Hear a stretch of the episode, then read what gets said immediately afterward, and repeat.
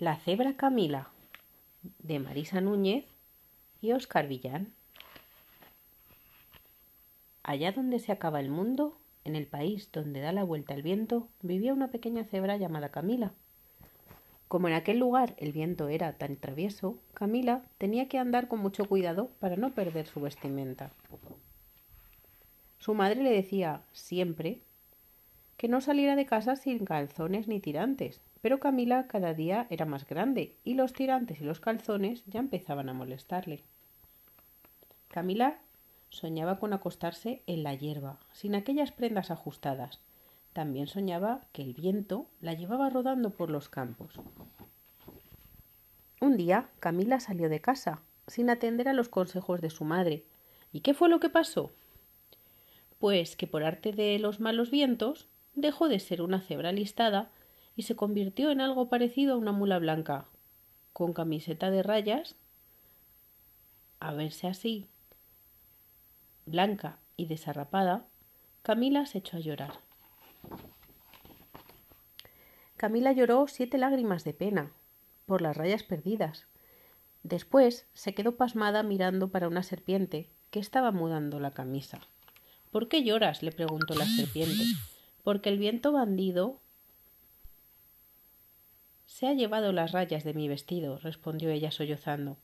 Acércate, te daré un anillo para que te pongas en la pata, dijo la serpiente, que parecía guardar muchos secretos.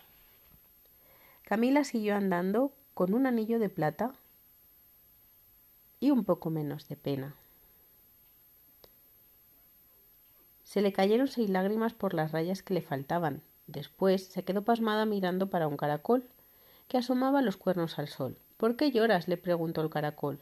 Porque el viento bandido se ha llevado las rayas de mi vestido, respondió ella sollozando.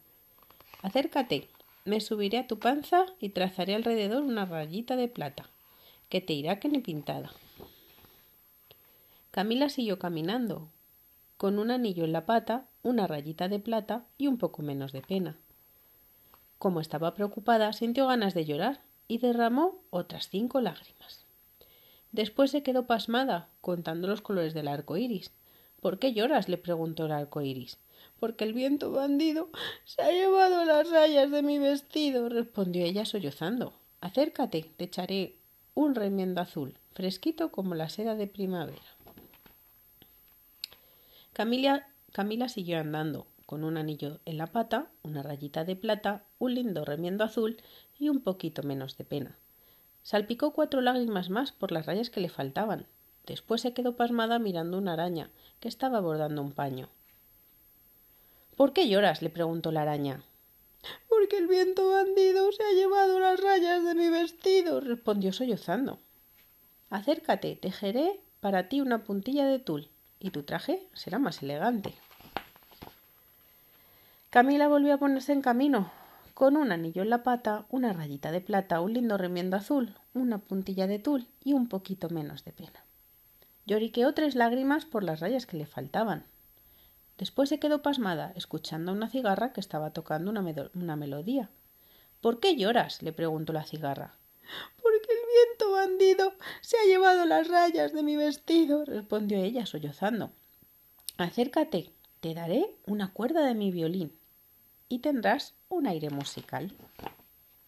Camila siguió andando, con un anillo en la pata, una rayita de plata, un lindo remiendo azul, una puntilla de tul, una cuerda de violín y un poquito menos de pena.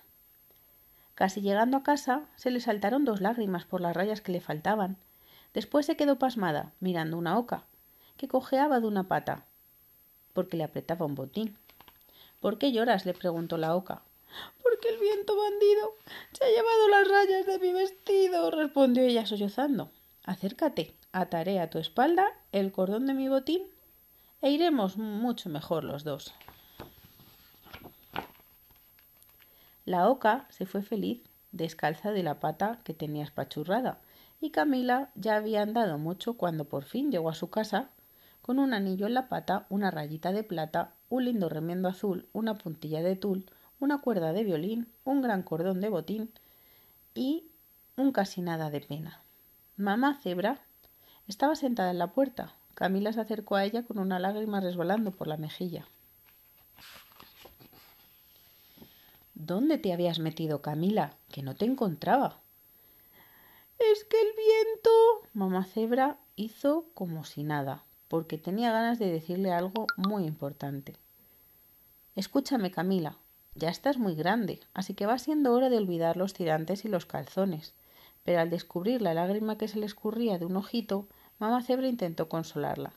No llores, he trenzado con mis crines una cinta muy larga para que adornes tu melena.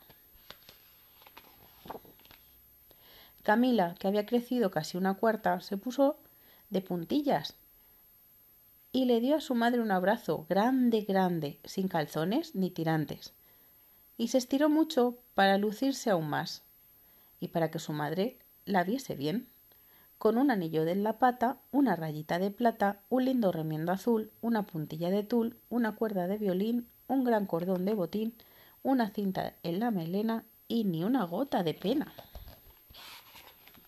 Y colorín colorado, este cuento se ha acabado.